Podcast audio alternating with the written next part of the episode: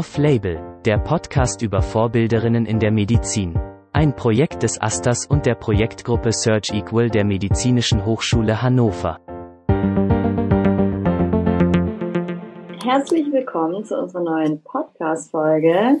Dieses Mal wird es eine interne Folge sein. Das heißt, dass wir uns ähm, ein bisschen näher vorstellen werden und ein paar Themen beleuchten wollen, die uns ganz wichtig sind oder die auch dazu geführt haben, dass es diesen Podcast jetzt gibt. Wir sind drei Studentinnen der MHH. Das sind Katharina, Gesa und Annemarie. Uns verbindet auf jeden Fall die gemeinsame Arbeit beim Off-Label Podcast und wir alle drei haben die Motivation, Frauen in der Medizin mehr Gehör zu verschaffen und auf diesem Weg uns und vielleicht auch euch da auf verschiedenen Wegen zu inspirieren und zu empowern.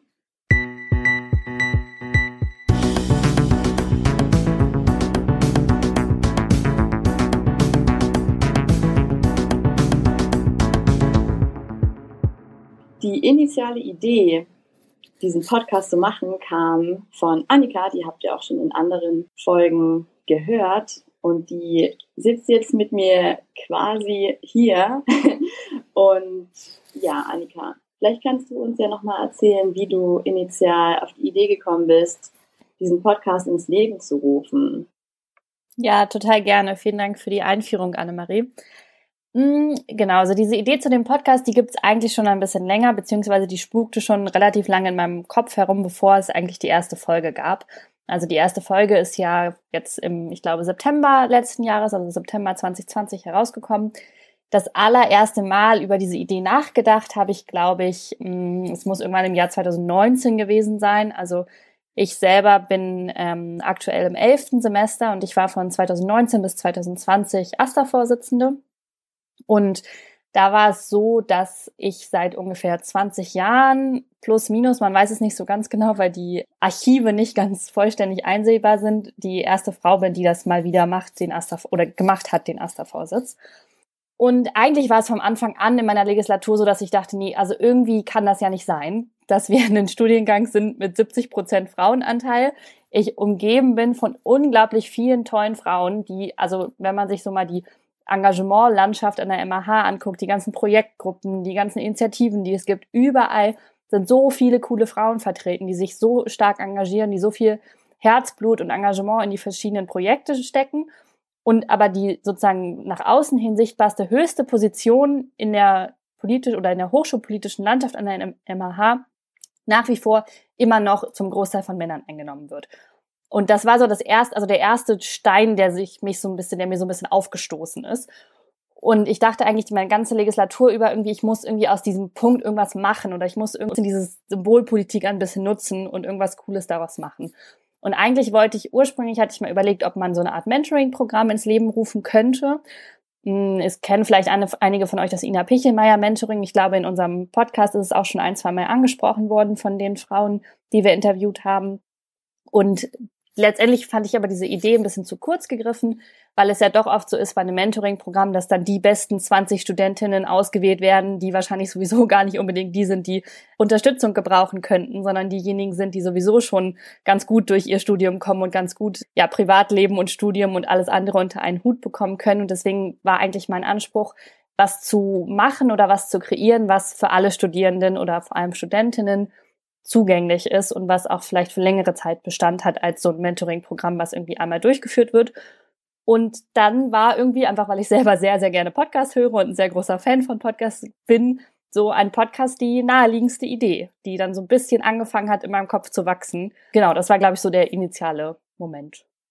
Vielen Dank. Das klingt auf jeden Fall sehr motivierend. Hattest du auf deinem Weg da Unterstützung oder bist du eher auf Widerstand gestoßen bei der Idee? Nee, ich hatte ganz viel Unterstützung von Anfang an. Also eigentlich ab dem Moment, wo ich das erste Mal darüber nachgedacht habe und eigentlich so meinen äh, engsten Freundinnen davon erzählt habe, waren alle so, oh, voll cool, kann ich mitmachen, voll die coole Idee, da habe ich mega Lust drauf. Und so sieht man auch so ein bisschen, wie das Podcast-Team gewachsen ist. Also wir sind jetzt ja ungefähr, glaube ich, ein Team aus ich glaube, zwölf Leuten, die aktiv dabei sind. Und das war eigentlich von Anfang an so, dass ich einen, den ich erzählt habe, ich hatte da voll Lust drauf, auch egal ob im Aster oder außerhalb des Asters oder außerhalb der Hochschulpolitik, alle eigentlich Feuer und Flamme für die Idee waren. Und genau, so ist eigentlich von Anfang an dieses Team zusammengekommen und eigentlich ab der ersten Idee ist es schon immer alles im Teamwork passiert und genau, so dass es jetzt mittlerweile, dass es zwar initial mal meine ganz ursprüngliche Idee war, aber mittlerweile ein riesiges Teamprojekt ist. Ja, vielen Dank. Klingt auf jeden Fall spannend und ich bin auch gespannt, wo uns das noch hinführt. Auf jeden Fall total motivierend zu hören, was deine Gedanken dazu waren und was dich dazu inspiriert hat. Ja, dann möchte ich auch noch mal ein bisschen darauf eingehen, warum wir unseren Podcast so genannt haben, wie wir ihn genannt haben, da tatsächlich mehrere Menschen nachgefragt haben. Genau, es ist so ein bisschen im Brainstorming-Prozess entstanden, eigentlich der Begriff. Und zwar hatten wir ursprünglich überlegt, es, oder ich glaube, irgendwie stand die Idee im Raum, es weibliche Vorbilder zu nennen. Und dann war, kam aber der sehr berechtigte Einwand, dass wir ja erstens nicht ausschließen wollen, dass wir auch mal in irgendeiner Folge zum Beispiel mit Männern sprechen wollen. Und aber auch der Begriff weiblich ja auch nicht alle Personen einschließt, die wir damit ansprechen wollen. Das ist sozusagen ja ein sehr eng oder kann ein sehr eng gefasster Begriff sein. Und deswegen haben wir zum einen überlegt, okay, vielleicht nehmen wir den sozusagen die gegenderte Form mit Sternchen, um niemanden auszuschließen, der sozusagen in dieser klassischen Definition nicht enthalten ist. Und dann war auch die zweite Überlegung so ein bisschen, irgendwie ist es ja doch auch lustig oder könnte vielleicht so einen einen Nachdenkmoment oder einen kleinen Lacher kreieren, ähm, wenn man eine, so diese Wortneuschöpfung oder zumindest das, was ja auch bei zwar vielen Leuten die Reaktion ist, ja, hä, muss man Vorbilder wirklich gendern? Ist es nicht eigentlich ein neutraler Begriff? Und also durch diesen Denkanstoß ein bisschen vielleicht im Gedächtnis zu bleiben bei bestimmten Leuten. Passend dazu äh, finden wir das ganz gut auch, wenn manche von euch vielleicht an diesen VorbilderInnen hängen bleiben, weil wir als mehrheitlich weibliche Studierende im Alltag und in der Klinik immer wieder die Erfahrung machen, durch Sprache ausgegrenzt zu werden bzw. nicht vorgesehen zu sein, obwohl wir ja mittlerweile schon länger ein mehrheitlich weiblicher Studiengang sind und trotzdem immer wieder mit der männlichen Form angesprochen werden. Dazu wird Katharina auch später noch was sagen, weil wir tatsächlich oder weil Frauen erst seit circa 100 Jahren Medizin studieren dürfen. Um euch zu zeigen, wie Sprache auch unsere Vorstellungskraft im Alltag beeinflusst, haben wir jetzt ein kleines Beispiel für euch vorbereitet und zwar von Annabel Preußler, einer Bildungsforscherin. Ein Vater ist mit seinem Sohn im Auto unterwegs. Bei einem Schienenübergang wird das Auto von einem Zug erfasst und der Vater stirbt direkt am Unfallort. Der Sohn wird mit lebensbedrohlichen Verletzungen in die nächste Klinik gefahren. Er muss sofort operiert werden. Bei seinem Anblick erbleicht einer der diensthabenden Chirurgen mit den Worten, ich kann nicht operieren, das ist mein Sohn. Jetzt frage ich euch, wer ist diese Person? Vielleicht haben es manche auch sofort rausbekommen. Es ist die Mutter. Ich muss zugeben, dass ich, als ich das zum ersten Mal gelesen habe, nicht sofort wusste, was gemeint ist. Und ich finde, dass das Beispiel ganz gut verdeutlicht, wie unsere Vorstellungskraft beeinflusst wird. Und das natürlich auch wieder einen Rückschluss zieht darauf, wie wir überhaupt uns in der Zukunft sehen oder wie jüngere Menschen sich in der Zukunft sehen. Und wenn gerade durch Sprache dieses Bild von einem Mann vorherrscht, auch einfach als Standard in jeglichen Berufen oder Lebenskonzepten, dass sich Frauen da irgendwie nicht angesprochen fühlen oder vielleicht weniger diese Chancen oder Wege in Erwägung ziehen würden. Dazu gab es dann auch ein Experiment von zwei Wissenschaftlerinnen aus der Universität Mannheim. Und dabei wurden verschiedenen Probandinnen und Probanden Fragebögen in drei unterschiedlichen Sprachversionen vorgelegt. Die eine war männlich, die eine, eine geschlechtsneutral und dann gab es noch eine mit einer weiblichen Sprachform. Dabei wurde zum Beispiel nach dem Lieblingsroman Helden gefragt, der Lieblingsroman Figur oder der Lieblingsroman Heldin. Und dabei kam im Endeffekt raus, dass bei allen Studien die Verwendung der männlichen Sprachform zu einem geringeren gedanklichen Einbezug von Frauen führt. Deswegen ist uns das, glaube ich, irgendwie wichtig, uns selber dran zu erinnern und euch vielleicht mit diesem kleinen gegenderten VorbilderInnen, dass wir durch Sprache beeinflusst werden, dass es im alltäglichen Leben auf jeden Fall eine Auswirkung hat auf unser Leben, auf das Leben von unseren Mitmenschen und dass es auf jeden Fall auch strukturelle Gründe hat, dass wenn männliche Sprachform, also das generische Maskulinum, vorherrscht ist, dass es sich auch auf die Lebensrealität von Frauen auswirkt und dass es Frauen damit vielleicht auch an VorbilderInnen wählt oder das dazu führt, dass Frauen teilweise die erste in ihrer Position sind, weil vorhin noch niemand da war. Wir kommen damit zu Frauen in Führungspositionen, die euch Katharina jetzt vorstellen wird.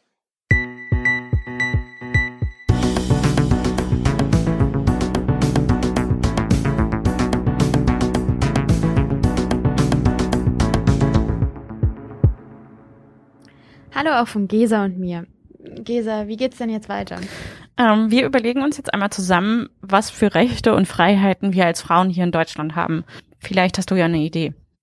Naja, ab 18 Jahren können wir Frauen und Männer alle wählen gehen. Genau, zum Beispiel. Mir fällt auch ein, ich darf mir einfach frei überlegen, welchen Beruf ich ausüben möchte. Ja, und wir dürfen auch studieren, was wir wollen. Das geht ja quasi damit einher. Und laut Papier sind Männer und Frauen gleichberechtigt. Und wir sind nicht verpflichtet, den zu heiraten, der uns vorgesetzt wird, beispielsweise. Das stimmt. Und auch beim Kinderkriegen haben wir Rechte.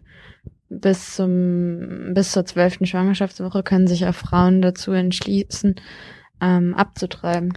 Ja, genau. Das stimmt. Wir können das ja jetzt mal versuchen zu sortieren, um dann Punkt für Punkt durchzugehen, um zu wissen, ab wann wir das denn dürfen. Wir beziehen uns dabei aber nur auf Deutschland, nicht beispielsweise auf die Schweiz oder Österreich oder andere europäische Länder, sondern nur auf Deutschland. Also einen Punkt, den du genannt hast, war die Volljährigkeit mit Wahlrecht und Geschäftsfähigkeit. Dann können wir frei unser Studium wählen. Wir haben eine freie Wahl, den Beruf auszuwählen und wir dürfen den Beruf auch ausüben. Wir sind gleichberechtigt und wir dürfen abtreiben. Seit wann haben Frauen und Männer denn gleichberechtigt ähm, das Recht wählen zu gehen. Seit 1918 haben Frauen das aktive und passive Wahlrecht und das ab einem Alter von 21 Jahren. Das war damals die Volljährigkeit in der Weimarer Verfassung. Zusätzlich kam 1918 es zu dem, einem Abbau der Geschlechtsvormundschaft. Das bedeutet, vorher herrschte eine Vormundschaft der Väter über mündige, unverheiratete Frauen und verheiratete Frauen standen unter der Vormundschaft der Ehemänner. Das wurde 1918 mit der Einführung des aktiven und passiven Wahlrechts für alle Bürgerinnen und Bürger ab 21 Jahren abgeschafft. Das ist ja also mittlerweile knapp 100 Jahre her. Ja, das ist noch gar nicht so lange. Das stimmt. Und wenn man das mit der Schweiz vergleicht, äh, meine Recherchen hatten ergeben, dass in der Schweiz Frauen erst ab 1972 wählen durften. Oh, wow. Ähm, und wie sieht es aus mit der freien Wahl des Studiums?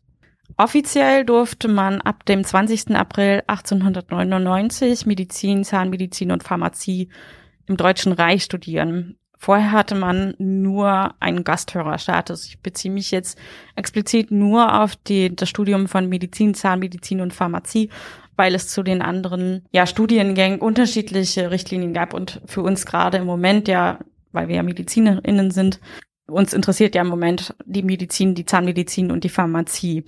Allerdings war das nicht so gerne gesehen, dass Frauen jetzt anfangen, Medizin zu studieren. Beispielsweise hatte der Münchner, Münchner Anatomieprofessor Theodor von Bischof gesagt, die Beschäftigung mit dem Studium und die Ausübung der Medizin widerstreitet und verletzt die besten und edelsten Seiten der weiblichen Natur.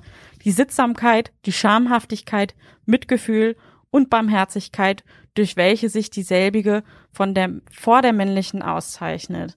Auch der Psychiater und Hirnforscher Dr. Paul Möbius hat in seinem Aufsatz über den physiologischen Schwachsinn des Weibes im Jahr 1900 geschrieben, gelehrte und künstlerische Frauen sind Ergebnisse der Entartung. Also finde ich ziemlich krass, wenn man sich überlegt, dass also ein bisschen mehr, also so 125 Jahre später ist das ja ungefähr, wir jetzt mit fast 75 Prozent an der MH weiblich, weibliche Medizinstudierende sind. Ja, also die beiden eben genannten hatten eine ganz andere Weltanschauung als wir heute. Das auf jeden Fall. Das war jetzt ja alles vor der Zeit des Nationalsozialismus. Und der Nationalsozialismus hat wieder viel kaputt gemacht. Beispielsweise wurde Frauen verboten, gehobene Berufe auszuüben und außerdem wurde das passive Wahlrecht wieder entzogen. Das aktive Wahlrecht bedeutet, dass man wählen darf und das passive Wahlrecht bedeutet, dass man gewählt werden durfte. Genau, wir hatten ja gerade schon darüber gesprochen, dass der Nationalsozialismus ähm, die Ausübung gehobener Berufe verboten hatte. Was sind denn genau gehobene Berufe? Gute Frage. Ich würde mal behaupten, alle Sachen, die mit akademischem Hintergrund sind. Alles klar. Im Grunde ging es dem, dem Nationalsozialismus immer darum, dass Frauen zu Hause bleiben und Kinder kriegen. Sie Mutterverdienstkreuz. Ja, und das geht dann natürlich schlecht mit einem Studium und ähm, dem daraus folgenden, der daraus folgenden Ausübung eines akademischen Berufs nachher. Genau. Das zieht sich auch ein bisschen länger noch durch, ähm, wenn man sich das anguckt, vielleicht beziehen wir uns erstmal auf die Gleichberechtigung. In der Verfassung der DDR stand beispielsweise im Artikel 7, Mann und Frau sind gleichberechtigt. Das stand auch im deutschen Grundgesetz im Artikel 3 Absatz 2. Männer und Frauen sind gleichberechtigt. Allerdings kam erst 1994 der Nachsatz hinzu, der Staat fördert die tatsächliche Durchsetzung der Gleichberechtigung von Frauen und Männern und wirkt auf die Beseitigung bestehender Nachteile hin. Also kann man sagen, dass die DDR von Anfang an etwas fortschrittlicher war als die BRD, was die Gleichberechtigung von Mann und Frau anging, oder? Schwierig. Ich würde da, glaube ich, vorsichtig sein mit der Formulierung, aber ähm, auf jeden Fall hatten die es vielleicht ein bisschen eher im Blick als die BRD. Wenn man sich das weiterhin anguckt, ähm, darf die Ehefrau seit 1957 gegen den Willen des Mannes arbeiten. Vorher stand nur drin, die Frau führt den Haus Haushalt in eigener Verantwortung. Ich finde, wenn man sich das mal auf der Zunge zergehen lässt, bis 1957 stand im Grundgesetz drin, dass die Frau für alleine, allein nur die Frau für den Haushalt verantwortlich ist in der Ehe. Das lehnt ja indirekt die Ausübung eines Berufes von Frauen quasi ab, oder? Im Grunde schon. Also wie gesagt, seit 1957 kam dann ein ähm, hin, Nachsatz hinzu. Sie ist berechtigt, erwerbs, erwerbstätig zu sein, soweit dies mit ihren Pflichten in der Ehe vereinbar ist. Das kam dann 1957 zu. Das heißt, die Frau durfte dann arbeiten gehen, aber auch nur, wenn es mit den Pflichten in der Ehe vereinbar ist. Also auf dem Haushalt. Das heißt, er war bis dahin quasi gesetzlich geregelt, klare Frauensache. Ja, Genau. Erst 1977 wurde das beseitigt, und zwar durch den Satz, die Ehegatten regeln die Haushaltsführung im gegenseitigen Einvernehmen. Erst seitdem, das ist ja noch gar nicht so lange her. Nee. Das heißt, ähm, ungefähr als meine Eltern ja, 12, 13 Jahre alt waren, also ihre gesamte Kindheit sind sie damit groß geworden. In der Ehe führt die Frau den Haushalt und der Mann geht arbeiten. Und damit sind unsere Eltern ja schon maßgeblich geprägt worden. Seit 1977 kann der Mann deswegen auch nicht mehr das Dienstverhältnis seiner Ehefrau fristlos kündigen. Das war vorher möglich. Das heißt, ähm, wenn die Frau, wenn der Mann der Meinung war, dass die Frau ihren Pflichten in der Ehe nicht mehr nachkam oder das mit dem Beruf nicht vereinbar war, dann konnte der Mann in den, also in die Anstellung gehen und sagen, meine Frau darf nicht mehr arbeiten bis 1977. Ich finde das so krass. Das stimmt. Erst seit 1980 gibt es eine Gleichbehandlung am Arbeitsplatz, die im Bundesgesetzbuch festgeschrieben wurde. Und auch erst seit dann gibt es ein Recht auf gleiches Entgelt. Das bedeutet beispielsweise, dass Stellenausschreibungen geschlechtsneutral aufgeschrieben werden mussten, sodass man wenigstens auf dem Papier nach einem Mann oder einer Frau suchen musste. Das ist ja ganze 41 Jahre her, wenn ich mich nicht irre. Und trotzdem haben wir heute immer noch eine äh, Gender Pay Gap. Ja. Den nächsten Punkt, den wir noch einmal besprechen wollten, war die Abtreibung beziehungsweise die körperliche Unversehrtheit. Du hattest mit deinem Kommentar mit der DDR insoweit recht, dass zum Beispiel in der DDR seit 1972 es ein Abtreibungsrecht gab in den ersten drei Monaten. Das sind die ersten zwölf Wochen. In der BRD war das mittels des Paragraphen 218 verboten. Mit der Wiedervereinigung 1990 bleibt der Schwangerschaftsabbruch in der Bundesrepublik Deutschland rechtswidrig Allerdings wird mittels des Paragraph 218a die Strafbarkeit eines Schwangerschaftsabbruchs auf verschiedene Weise eingeschränkt. Ähm, das ist nicht immer einleuchtend, aber man kann das quasi runterbrechen auf verschiedene Kernaussagen. So ist bis zur zwölften Schwangerschaftswoche Postkonzeptionem ein Schwangerschaftsabbruch zwar rechtswidrig, aber er bleibt straffrei, wenn die Schwangere danach verlangt und sie sich danach beraten lassen hat und der Eingriff von einem Arzt vorgenommen wurde oder vorgenommen wird.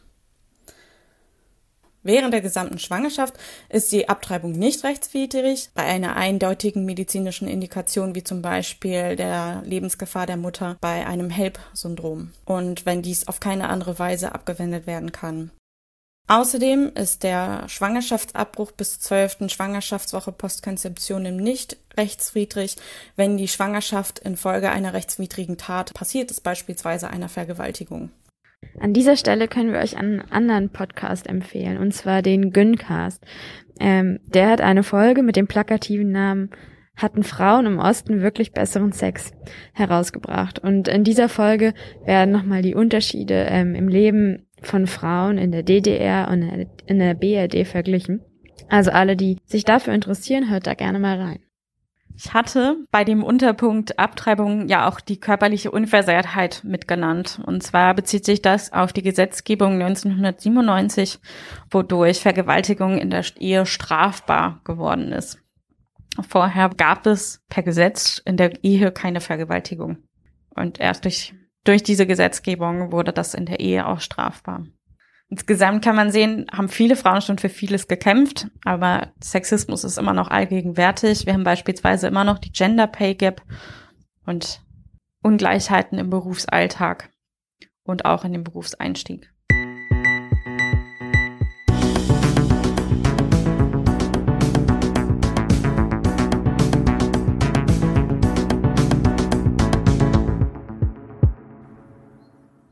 Laut einer Statistik aus dem Deutschen Ärzteblatt aus dem Jahr 2006 nimmt der Anteil der Frauen im Verlauf der medizinischen Berufskarriere drastisch ab. Hierzu ein paar Zahlen. Unter den Studienanfängern und Anfängerinnen waren 2006 mehr als die Hälfte weiblich. 62,5 Prozent, um genau zu sein. Unter den Krankenhausärzten und Ärztinnen wenig später dann nur noch 40 Prozent unter den niedergelassenen Ärzten und Ärztinnen 35,3 Prozent und unter den Professoren und leitenden Krankenhausärzten und Ärztinnen nur noch 11,8 beziehungsweise 11 Prozent. Was meinst du, Gesa? In welcher Fachrichtung lassen sich denn die meisten Frauen nieder? Also spontan hätte ich jetzt gesagt, Hausärztinnen sind die meisten. Dann vielleicht sowas wie Frauenheilkunde, Kinderheilkunde. In den Fachbereichen lassen sich bestimmt auch viele nieder. Ja. Oder auch Psychotherapeutinnen, da sind bestimmt auch relativ viele, also Psychologie ist ja auch so ein reines Frauenfach gefühlt. Also ich habe da ähnliche Vermutungen gehabt wie du und dann einmal nachgeschaut und laut dem Bundesärzteregister aus dem Jahr 2014 waren tatsächlich 64 Prozent der niedergelassenen PsychotherapeutInnen weiblich, wie du schon vermutet hast. Unter den Hausärzten und Ärztinnen waren es ähm, 42 Prozent, etwas mehr mit 62 Prozent unter den Gynäkologinnen. Erstaunlicherweise 50 Prozent der Hautärzte und Ärztinnen sind weiblich und knapp über die Hälfte, 51 Prozent der Kinderärzte und Kinderärztinnen. Wenn man sich dann aber mal in der Chirurgie beziehungsweise der Urologie umschaut, dann waren nur 13 Prozent der Chirurginnen beziehungsweise zehn Prozent der UrologInnen weiblich. Bezieht sich das jetzt nur auf die niedergelassenen Ärzte oder? Ja, genau. Okay. Das bezieht sich nur auf die niedergelassenen Ärztinnen. Und ich finde, dass diese Zahlen auch einige Klischees äh, widerspiegeln, die viele Menschen im Kopf haben, wenn sie zum Beispiel in der Arztpraxis oder im Krankenhaus sind. Also ganz überspitzt dargestellt, ähm, auf der einen Seite steht da der große, kräftige Oberarzt am OP-Tisch, natürlich in der Orthopädie, der gut anpacken kann, weil er so ein breites Kreuz hat und nebenbei Karriere in der Forschung macht. Zu Hause hält ihm ganz offensichtlich seine Frau den Rücken frei, weil sie sich um die Erziehung der drei gemeinsamen Kinder und den Haushalt kümmert. Ganz plakativ gesagt steht auf der anderen Seite die zarte Kinderärztin in der Praxis am Stadtrand. Diese hat schon früher als Kind immer mit ihren Puppen Arztpraxis gespielt und sich daher für diese schöne Fachrichtung entschieden. Ja, diese Beispiele sind jetzt ja etwas überspitzt und sehr klischeehaft, aber trotz alledem ist es ja immer noch, also unbestreitbar, dass in der Medizin eine ungleiche Besetzung vorliegt, gerade auch wenn man sich die chirurgischen Fächer mit den nicht chirurgischen Fächern anguckt, da ist der die Verteilung sehr ungleich.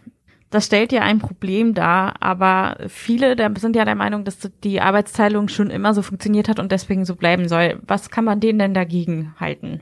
Naja, also unserer Meinung ist eine ungleiche Besetzung dieser Position, wie ich das gerade angeführt habe, einfach schlichtweg ungerecht.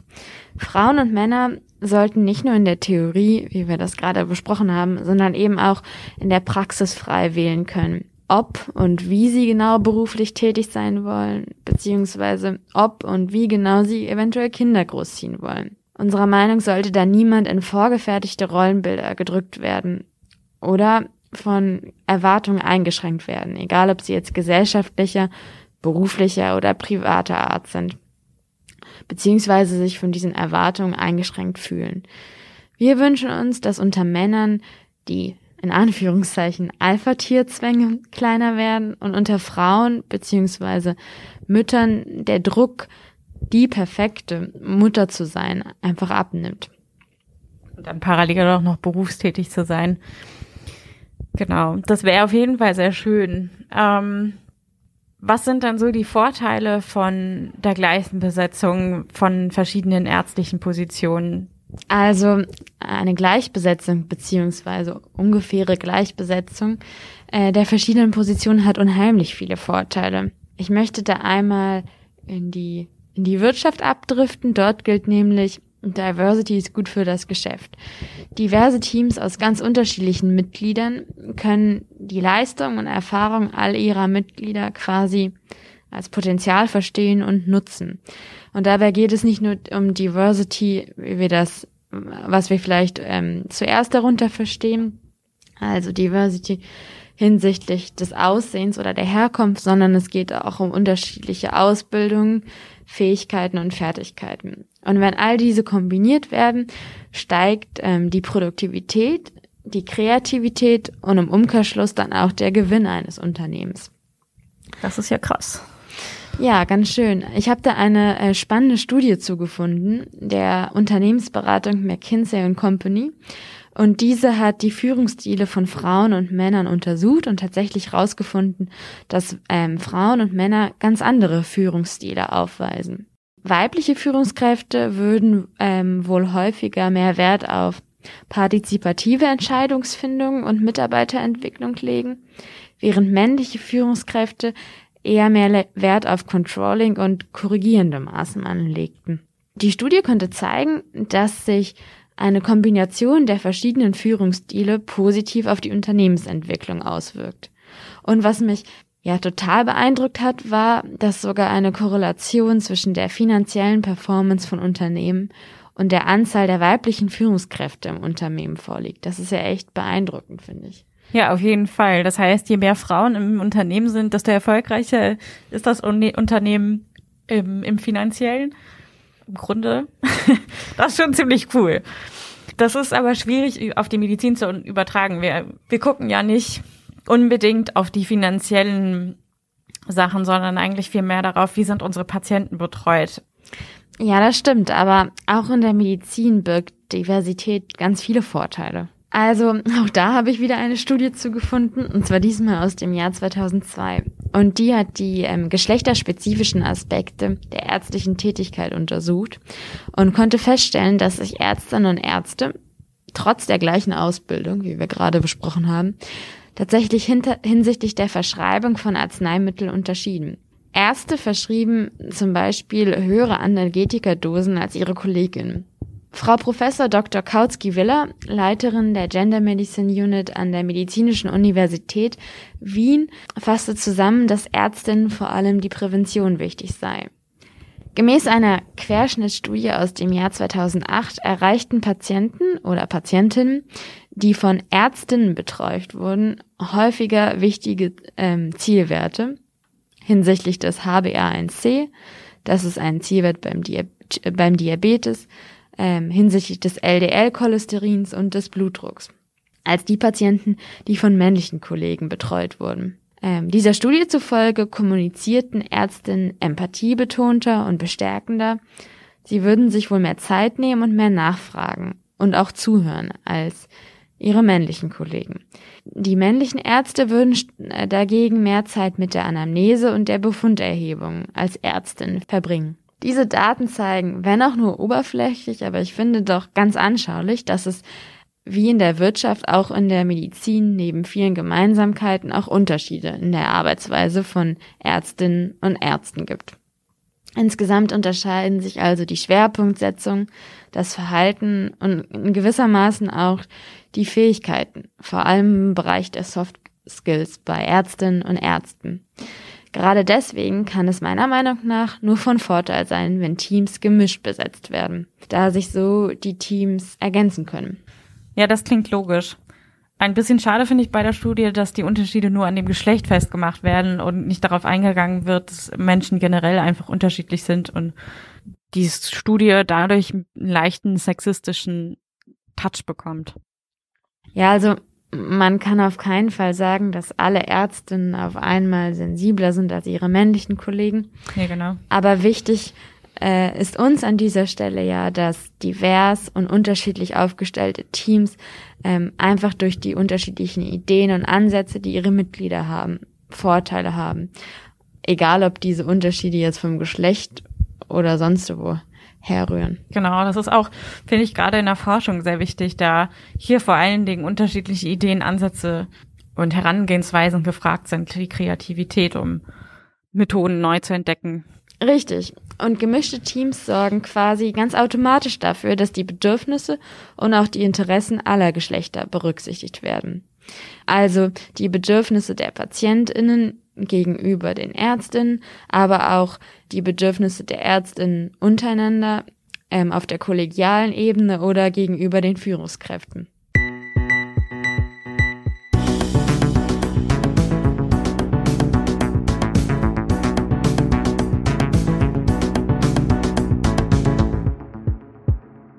Wir hatten ja jetzt schon viele unterschiedliche Gästinnen und hatten, haben viele unterschiedliche Meinungen und Aussagen gehört, die unter anderem auch feministischer Natur waren.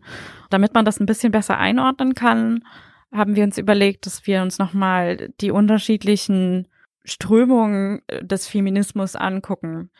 Dabei haben wir uns jetzt fünf rausgesucht, die wir relevant fanden und die auch relativ aktuell sind und die wollen wir jetzt einmal miteinander besprechen.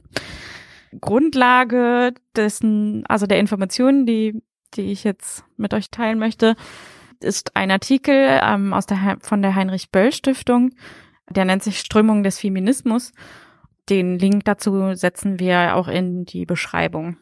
Anfangen möchte ich mit dem liberalen Feminismus. Der liberale Feminismus kritisiert die geschlechtliche Ungleichheit in Gesellschaft und Demokratie und will Gleichheit unabhängig vom Geschlecht im Rahmen der bürgerlichen Gesellschaft erreichen. Er hat kein ausgearbeitetes Gender-Konzept, das heißt, er sagt nicht, Geschlecht ist so und so, sondern drückt die, ja, also die Geschlecht wie auch Homosexualität in, als persönliche Angelegenheit. Also es ist was Privates, worüber die Gesellschaft jetzt per se jetzt nicht drüber nachdenken müsste. Es geht vor allen Dingen darum, die Chancen in Beruf und Politik gleichzustellen. Also, dass das äh, Geschlecht einfach egal ist.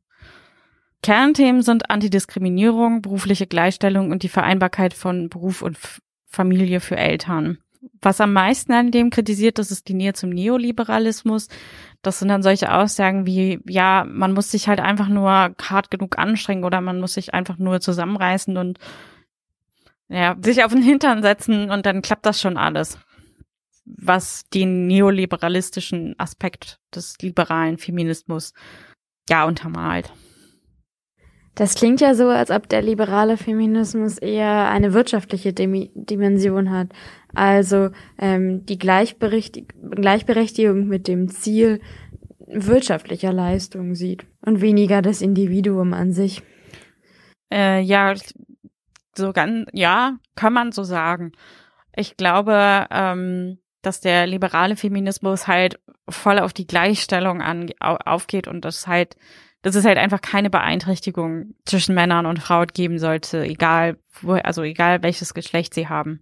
Aber halt auch nur fokussiert auf, auf Beruf und Familie und weniger auf irgendwas Großes Gesellschaftliches. Als nächstes habe ich mir den konservativen Feminismus rausgesucht. Und der geht eher von einer Geschlechterdifferenz aus. Das heißt, dass Frauen und Männer per se ähm, Unterschiede haben, unterschiedlich ticken, sage ich jetzt mal. Aber er sieht Frauen nicht mehr vor allem als Mütter und Hausfrauen, sondern setzt sich für Chancengleichheit im Beruf und auch im Management, in Medien und in der Politik ein. Und zwar geht es ihm, wie wir auch schon in dem Teil davor, wo wir drüber gesprochen haben, um die mehr oder weniger um die Diversity und sagt, Frauen sind anders, bringen deswegen noch mal mehr, noch mal was anderes mit rein und je an, also je mehr Unterschiede man hat, desto erfolgreicher oder desto mehr Vorteile bietet das für die Wirtschaft und die Politik. Das heißt, der konservative Feminismus spiegelt eigentlich die Unterschiede zwischen Männern und Frauen wieder und setzt eher darauf, diese Unterschiede zu vereinen, statt die Gemeinsamkeiten darzustellen. Kann man das so sagen? Ja, das ist ein bisschen überspitzt, glaube ich, würde ich behaupten. Genau. Ähm, so ein typisches Zitat wäre zum Beispiel, Frauen sind empathischer und können deshalb besser auf Patienten auf eingehen. Das ist natürlich plakativ gesagt, aber das trifft es im Grunde schon recht gut. Und dann habe ich mir den Care-Feminismus noch rausgesucht. Da geht es vor allem, der fordert vor allen Dingen die Neuverteilung und Anerkennung der unbezahlten und be bezahlten Versorgungsarbeit. Beispielsweise ist es ja jetzt gerade auch in der Corona-Krise äh, so, dass Frauen vielfach eher zu Hause bleiben und um sich um die Kinder kümmern oder zusätzlich zu der zum Homeoffice ähm, und der Homeoffice-Arbeit sich noch um die Kinder kümmern. Da gibt es äh, viele Umfragen zu, wo das bestätigt wird. Und wenn man sich zusätzlich noch überlegt, wer jetzt gerade in systemrelevant, glaube ich, sagt man nicht mehr, aber in den im März benannten systemrelevanten Berufen, wie beispielsweise in den Supermärkten an der Kasse sitzt, da sitzen hauptsächlich Frauen. Also Frauen, die für, sind vielfach für die Aufrechterhaltung der Gesellschaft verantwortlich, kriegen das aber im Grunde, also es wird nicht gewertschätzt und nicht bezahlt. Aber bildet der ähm, Care-Feminismus damit nicht quasi, oder die bilden die Forderungen des Care-Feminismus damit nicht quasi die Grundlage für die Forderung, die der liberale Feminismus stellt? Ähm. Denn erst wenn quasi die, ja, wie du schon, wie du das treffend formuliert hast, wenn die Aufrechterhaltung der, der gesellschaftlichen Strukturen gleich verteilt wird, dann kann auch ähm, die Berufsausübung und die, die Stärkung der Wirtschaft erst gleich verteilt werden, oder?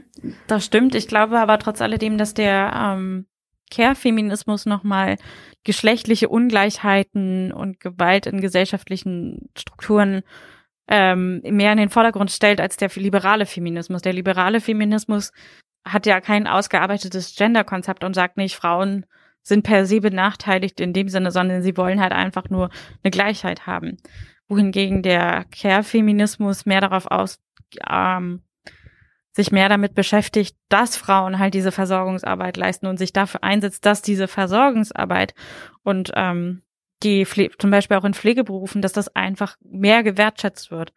Wenn man sich das zum Beispiel auch anguckt, in, also die klassischen Frauenberufe waren ja vorher Krank Krankenpfleger und Ärzte waren Männerberufe. Und wenn man sich das anguckt, natürlich auch in der Ausbildungszeit, aber wenn man die Ausbildungszeit mal weglässt ähm, und sich nur anguckt, wie viel die Menschen verdienen, sieht man da ja auch schon einen krassen Unterschied. Und Frauen, klassische Frauenberufe, sind traditionell schlechter bezahlt. Das sieht man beispielsweise auch in der Kirche. Da waren früher die, die vielfach Diakoninnen und Pastoren und Pastoren werden so viel mehr, mehr bezahlt als die Diakone, Diakoninnen jetzt.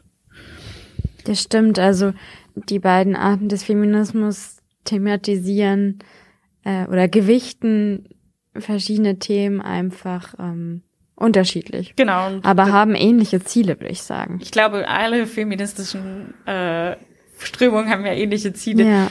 Sonst würde es ja nicht Feminismus heißen. Die behandeln, äh, gucken halt aus unterschiedlichen Perspektiven drauf. Der vierte Punkt ist der postkoloniale Feminismus. Der beschäftigt sich ganz intensiv mit der Intersektionalität. Intersektionalität bedeutet, wie sich verschiedene Differenzdimensionen wie Geschlecht, Klasse und Race miteinander verweben und sich gegenseitig verstärken und auch aufheben können. Vor allen Dingen in den 80er Jahren war das ein großes Thema, ähm, kommt aber jetzt gerade wieder. Ganz insbesondere beschäftigt das sich mit der ähm, zusätzlichen Belastung von Antifeminismus und Rassismus. Beispielsweise ähm, erklärt der postkoloniale Feminismus, dass man als schwarze Frau diskriminiert werden kann, weil man eine Frau ist, weil man schwarz ist und weil man eine schwarze Frau ist. Und das unabhängig voneinander. Wenn man sich das anguckt, die vorherigen Richtungen, die wir jetzt gerade besprochen haben, haben sich eher mit sozialen Strukturen auseinandergesetzt. Der postkoloniale Feminismus beschäftigt sich aber auch vor allen Dingen mit der kulturellen Dimension von Gender. Das heißt, bin ich auch durch meine Kultur, durch meine Ethnizität und ähnliches benachteiligt. Der Begriff Intersektionalität wurde durch die amerikanische Juristin Kimberly Crenshaw 1989 ins Spiel gebracht. Und sie beschreibt damit das Bild einer Straßenkreuzung, an der sich Machtwege kreuzen, überlagern und überschneiden. Und sie wollte damit die Verwobenheit sozialer Ungleichheiten wie sozialer Status, ethische Herkunft, Behinderung und oder Geschlecht illustrieren. Der Queer-Feminismus ist dann die letzte Feminismusströmung, die wir miteinander besprechen.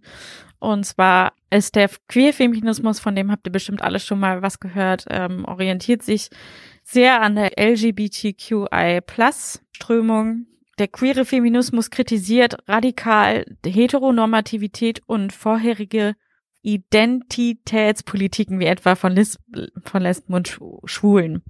Er untersucht Ausschlüsse, Grenzungen und auch neue Einschlüsse, wie halt durch die LGBTQI-Plus-Richtung und teils aber auch in intersektionaler Sicht. Man kann also sagen, er umfasst, also er versucht wirklich alle Benachteiligten unter einen Hut zu fassen. Das wird vor allen Dingen deutlich durch die Sprachpolitik.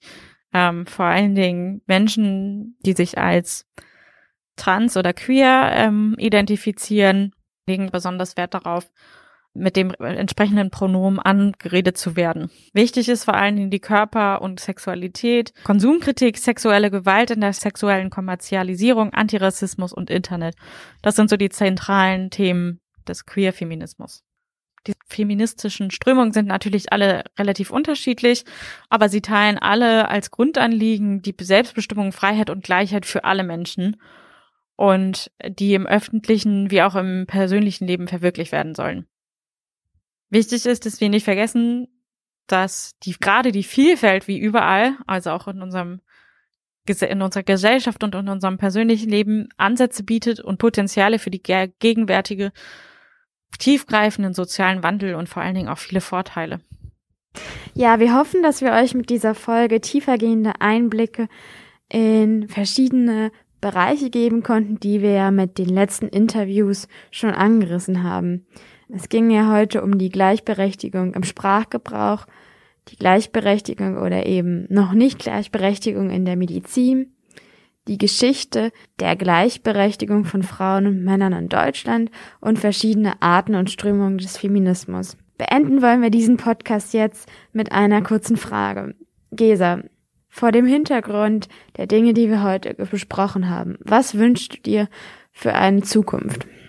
Ja, für die Zukunft wünsche ich mir, dass in der Medizin die Vereinbarkeit von Beruf und Familie mehr in den Vordergrund gestellt wird, vor allen Dingen auch jetzt im Hinblick des Ärztemangels, der ja besteht und durch die Vielzahl an weiblichen Studierenden, die anfängt zu studieren oder die jetzt gerade am Studieren ist. Und vielleicht beantwortest du den Satz, für die Zukunft wünsche ich mir.